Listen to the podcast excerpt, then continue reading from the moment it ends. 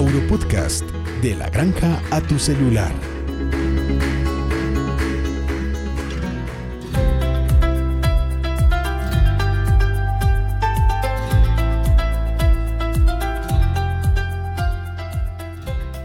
Muy buenos días a todos, bienvenidos a un nuevo episodio de Auropodcast. Eh, bienvenida Gerald, Cristian. Hola, ¿qué tal? ¿Cómo están el día de hoy?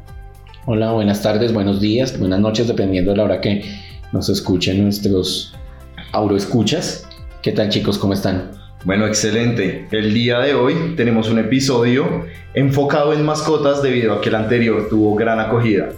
Así es, eh, recibimos muchísimos comentarios por parte de todos nuestros auroescuchas diciendo que les había gustado mucho el tema relacionado con mascotas y querían conocer más tips relacionados con la llegada de un nuevo miembro a la casa. Entonces ese va a ser nuestro foco el día de hoy. Auropodcast Aurofarma, la solución veterinaria para animales de producción y de compañía. Bueno, perfecto. Entonces les vamos a dar ciertos consejos para que ustedes sepan cómo recibir a su mascota, sea canino, sea felino, y eh, bueno, también entender que no todas las mascotas llegan de la misma edad. Entonces, demos inicio a este nuevo episodio. Bueno, entonces tenemos un nuevo miembro que ingresa a nuestra familia. En algunos casos nosotros ya podemos tener o un perro o un gato que conforman nuestro núcleo familiar. La llegada de este nuevo ser, de este nuevo individuo, puede llegar a generar un poco de incertidumbre de cómo va a ser recibido frente a la mascota que ya tenemos y más cuando es único en la casa y es el consentido. Correcto, entonces es una adaptación no solo del nuevo miembro, porque claro que la mascota va a llegar a un lugar que desconoce, con personas o animales que desconocen, y el animal se tiene que adaptar a las nuevas reglas, pero nosotros como propietarios tenemos que también adaptarnos a mientras el animal se va cogiendo. Exacto. Así es, algo que acabas de mencionar Danilo y que es importante, más fácil que se adapte a un cachorro, ¿no? Un animal que llegue en una edad temprana, porque pues fácilmente va a olvidar de dónde proviene, eh, comparado con un animal adulto, que también hay que tener presente los perros y los gaticos adultos y algunos ya viejos, que también merecen una oportunidad. Claro que sí, y estos adultos ya vienen con unas costumbres y es, es mucho más difícil de manipularlas o de cambiarlas que un cachorro. Un cachorro viene pues con la mente completamente abierta para, para adaptarse a las nuevas reglas y, y, poderlo educar acorde a las necesidades o las costumbres de la familia. Como decíamos, nos tenemos que preparar nosotros en un comienzo para la llegada de ellos. Si tenemos una mascota, tanto perro como gato, tenemos que su esquema de vacunación y desparasitación, porque ya sea un miembro eh, que va a llegar cachorro o adulto, tiene que cumplir con un esquema. Entonces, nuestro perrito que ya se encuentra en la casa o nuestro gatico tiene que encontrarse al día en su esquema de vacunación y desparasitación para no entrar a tener un tipo de contaminación cruzada con el nuevo integrante. Correcto, Gerard. Bueno, y para los que no tienen mascotas, eh, también es importante manejar una buena higiene en el hogar y comprar ciertos elementos previos a pues adquirir este nuevo miembro de la familia. Yo quiero incluir algo que acaba de mencionar Geraldine y me parece importante. Y mucho propietario, tutor de mascotas desconoce eh, cuál es el esquema de vacunación. ¿sí? Muchas veces nosotros recibimos información por cuñas radiales o cualquier tipo de publicidad sobre jornadas de vacunación gratuitas. Quiero dejar claro que estos únicamente incluyen la vacuna de la rabia. Bueno, entonces toquemos el tema del esquema de vacunación para caninos. Iniciemos con los caninos. Entonces, las vacunas principales son contra enfermedades, el moquillo, que es el distemper canino, la hepatitis infecciosa, parvovirosis, leptospira, para influenza y coronavirus. Y pues tenemos la vacuna de la rabia. De estas es necesario cuando nuestro cachorrito llega por primera vez que tengan su revacunación. No basta con que le apliquemos únicamente la primera vacuna porque no va a hacer efecto. Ellos necesitan una nueva dosis para que empiecen a generar una inmunidad frente a estos tipos de patógenos. Aurofarma, laboratorio farmacéutico veterinario vinculado a Italcol. Este esquema de vacunación tiene que ser recomendado por su médico veterinario. Recomendamos que desde el inicio sea el médico de confianza y de cabecera de aquí en adelante para sus mascotas. El esquema de vacunación tiene que ir complementado con la desparasitación, como ya lo hemos mencionado en ocasiones anteriores. Para cachorritos tenemos nuestro Auropupi y se hace desparasitación y nuevamente se hace una nueva repurga. Exacto, un refuerzo. Es importante que tengan presente que antes de iniciar la primera dosis de la vacunación debe hacerse la desparasitación 8 días previo. Hablemos entonces un poco de los felinos. Para los gatos, aquí en Colombia se manejan vacunas, una vacuna que es la triple, ¿sí? La triple felina, que contiene calicivirus, rinotraqueitis y panleucopenia. Hay algunos colegas que manejan leucemia felina, otros no, ¿sí? Eso ya depende un poco de, del médico tratante. Y es indispensable que se tome la muestra, el test de leucemia, antes de aplicar esta vacuna. Así es. Eh, bueno, y retomando, pues hay que incluir también la vacuna antirrábica en el esquema de los gatos, ¿no? El mismo biológico, la misma vacuna antirrábica de perros funciona también para gatos. Y esto lo vemos en lo que ya mencionamos, los esquemas que maneja o las campañas que maneja las secretarías de salud. Eh, bueno, entonces ya tenemos el esquema de vacunación, que es importante adicional a esto cuando llega una mascota. Y yo quiero hablar específicamente de los cachorros, porque es un problema cuando cuando se retrasa un poco el esquema de vacunación y es la socialización, tanto de la mascota con otros animales y, y la mascota con otros humanos. ¿Cómo realizar una correcta socialización de las mascotas? Bueno, primero tiene que ser, ya bueno, ya cuando tenga su esquema de vacunación, esto tiene que realizarse en un lugar neutral. Entonces, sí, Geraldine, es muy importante que sea en un lugar, en un espacio que ellos reconozcan como en un lugar de socialización, que de pronto no vayan a haber incidentes que puedan atacar a nuestra mascota e ir prevenidos con las herramientas adecuadas, con una correa, con un collar, entonces también es ir enseñándole a la mascota a, que se acostumbre al collar con la placa. Y es importante esta socialización porque entre más pronto se haga, el animal más va a tener esa capacidad de comunicación con los otros animales y menos problemas entre agresiones de mascotas. Entonces es importante que lo saquen a los parques, pero con el esquema de vacunación y con los elementos de cuidado como puede ser collar y correa. Bueno, hay otro tema importante que tenemos que hablar y es sobre la nutrición de las mascotas. No vamos a entrar aquí a hablar sobre cuál es el mejor concentrado, pero es importante que si nuestro perrito o gatico es cachorro, compremos comida única para cachorro. Tal vez en algunas ocasiones, como tenemos un, un animal en casa ya mayor, le damos o mezclamos las pepitas o dejamos que el cachorro se coma la comida del adulto, son dos requerimientos nutricionales completamente diferentes dependiendo de su etapa fisiológica. Lo ideal es comida de cachorro para el cachorro. ¿Cuándo dejan de ser cachorros? A partir de los 12 meses. Sin embargo, esto es muy dependiente del tamaño de la, del animal. Se dicen que los, los perros de tamaño grande, voy a hablar específicamente de los caninos, y quiero que ahorita ustedes me compartan un poco de información de los felinos. En los perros grandes, eh, a partir de los 8 meses, 10 meses ya se consideran adultos. Los perros de raza pequeña pueden ser el pincher, puede ser yorkie, estos ya se les cataloga adultos desde el mes 12 a 14 hasta incluso 16. Todo depende pues del desarrollo del animal. Y esta parte que tú dices, Geraldine, me parece crucial porque las personas no tienen en consideración cómo hacer esa transición en las comidas. Yo entiendo que las mascotas muchas veces son quisquillosas en la selección o en la palatabilidad de los concentrados.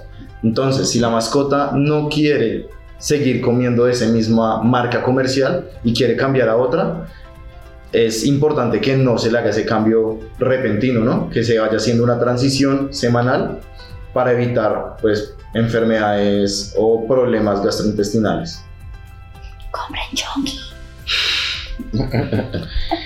Otro tema importante que tenemos que hablar es sobre los premios. Muchos de nosotros premiamos a nuestras mascotas para empezar a inculcar en ellos conductas deseadas o quitarlas no deseadas. Las mascotas siempre van a ser más obedientes a un estímulo positivo que a uno. Un alimento, un snack.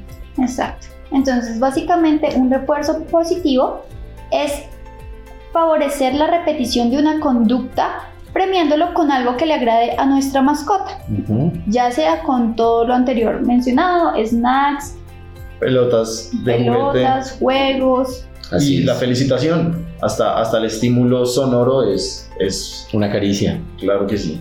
Hay algo que yo quería agregar adicional a lo que mencionaron ustedes.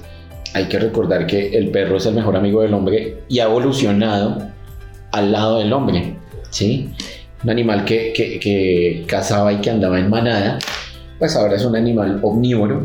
Como lo mencionó Geraldine, los nutrientes que requiere según la etapa en la que se encuentre, pues están disponibles en el alimento concentrado, en el alimento seco. Pero adicional a esto también existe comida húmeda, que principalmente es proteína. Entonces este tipo de alimento también está indicado tanto para perros como para gatos.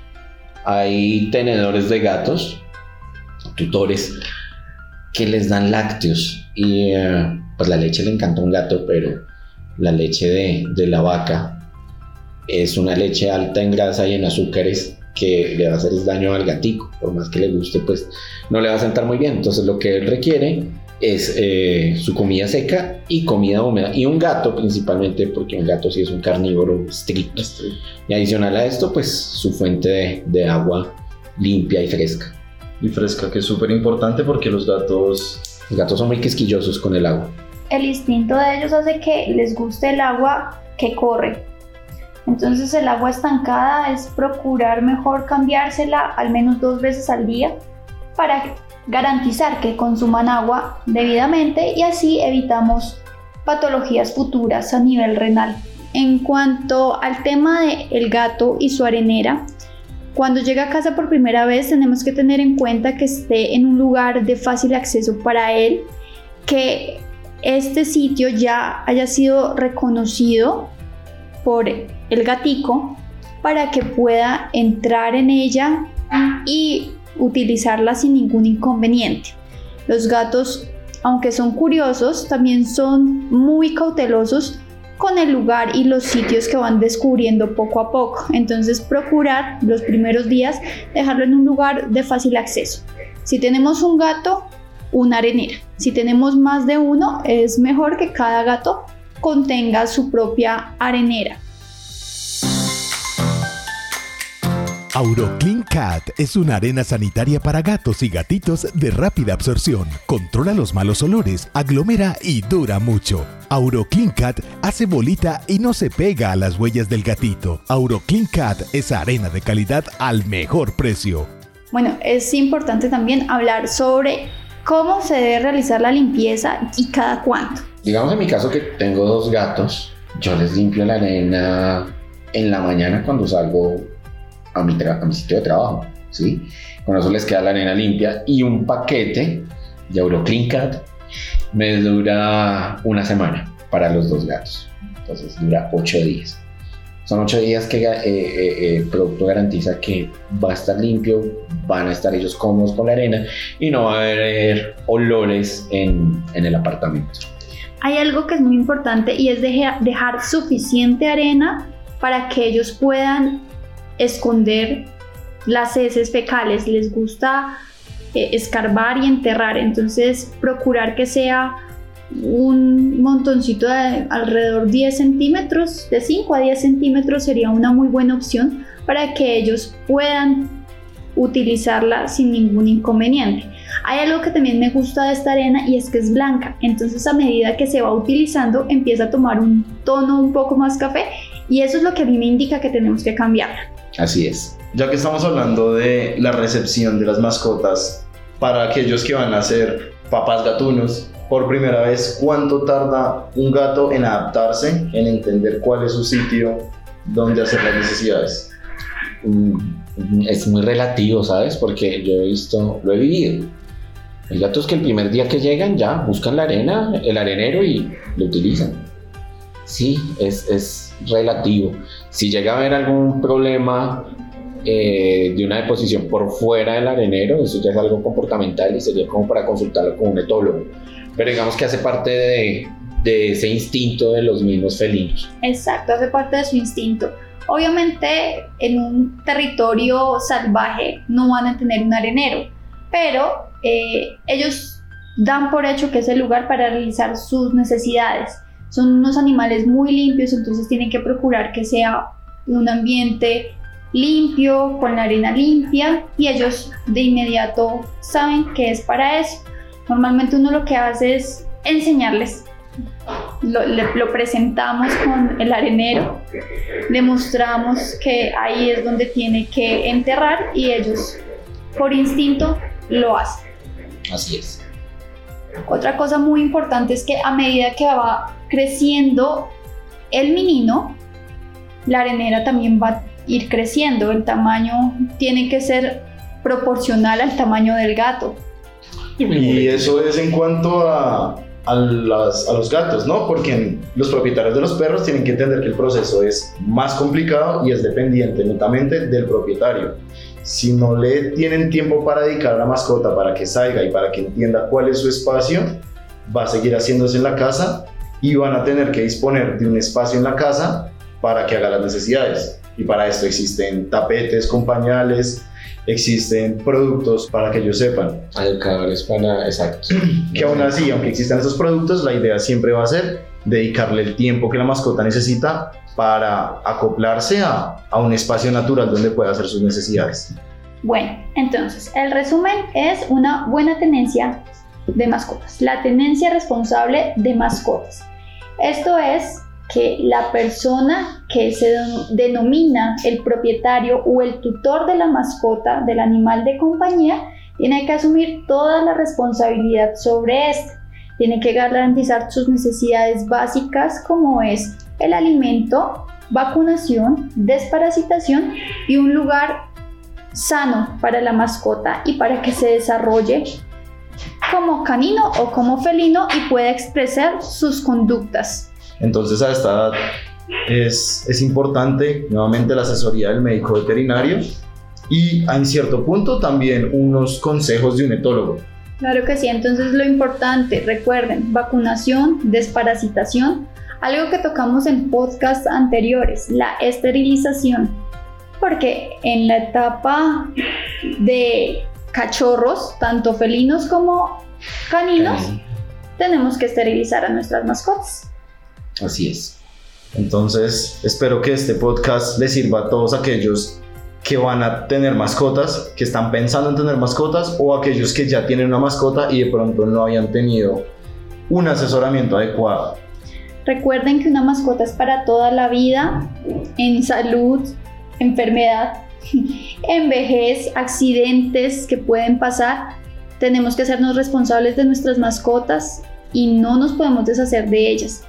También recuerden que la adopción es una muy buena opción para, Excelente apunte. para poder acceder a tener una mascota. Y recuerden que las mascotas son un miembro de la familia y no un objeto. Entonces, esperamos que haya sido muy beneficioso para ustedes y, y bueno, seguimos atentos a todos los comentarios de nuestros sobreescuchas. Muchísimas gracias Gerald, muchísimas gracias Chris. Muchas gracias a todos ustedes que nos escuchan. Nos alegra mucho recibir comentarios positivos, felicitaciones y preguntas. Para eso estamos haciendo el Europodcast. Gracias y también les recordamos que nos sigan en nuestras redes sociales y que pueden escucharnos en Google Podcast, Apple Podcast y Spotify. Nos vemos, nos oímos en un siguiente episodio. Hasta luego. Chao. Para seguir escuchándonos, suscríbete a Auropodcast en Spotify, Apple y Google. Síguenos en Instagram, Facebook y YouTube como Laboratorios Aurofarma.